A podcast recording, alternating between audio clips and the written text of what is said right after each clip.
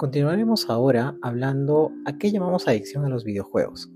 Primero debemos conocer que la OMS en el año 2022, en el CIE 11, incluye el trastorno por videojuegos para referirse a la adicción a juegos digitales o videojuegos, ya sean o no online.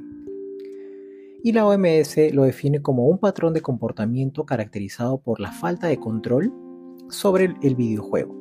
Esta falta de control se ve reflejada en la dificultad para priorizar otras actividades frente al juego, anteponiendo este último a otras obligaciones diarias.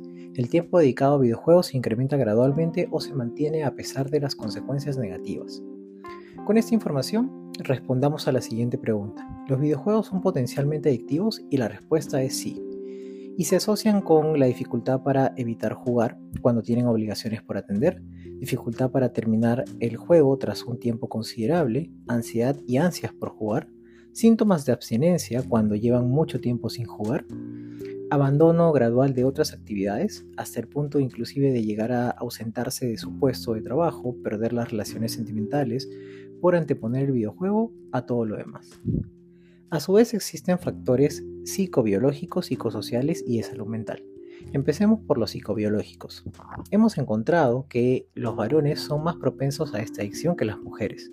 También existe dificultad para prestar atención e hiperactividad. Se acompaña de baja autoestima, la tendencia también a un comportamiento antisocial y dificultades para el control de ira y hay malestar emocional. En los factores psicosociales existe un ambiente familiar tenso o sin cuidado emocional, inclusive de las palabras que se dicen o de los comportamientos que hacen los miembros de la familia. También existe una sensación de dominio, de competencia o victoria frente al videojuego. Finalmente, al ganar o jugar hay una recompensa inmediata en el videojuego, como puntos o reconocer al jugador por completar el juego. Y con los factores de salud mental, pues se asocian esta adicción con todos los tipos de personalidad. Es decir, todas estas personalidades pueden ser afectadas. Asimismo, quienes tienen un diagnóstico de trastorno depresivo mayor, el TDAH y un trastorno obsesivo compulsivo están más propensos.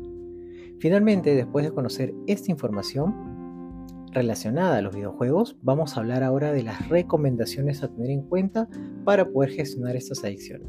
Ojo, todas estas recomendaciones que se van a tocar a continuación pueden gestionarse siempre y cuando todavía no haya una adicción en específico. Van a poder ayudar a gestionar a la persona estos comportamientos, sin embargo siempre se recomienda que puedan ser acompañados de un tratamiento psicológico, un tratamiento emocional.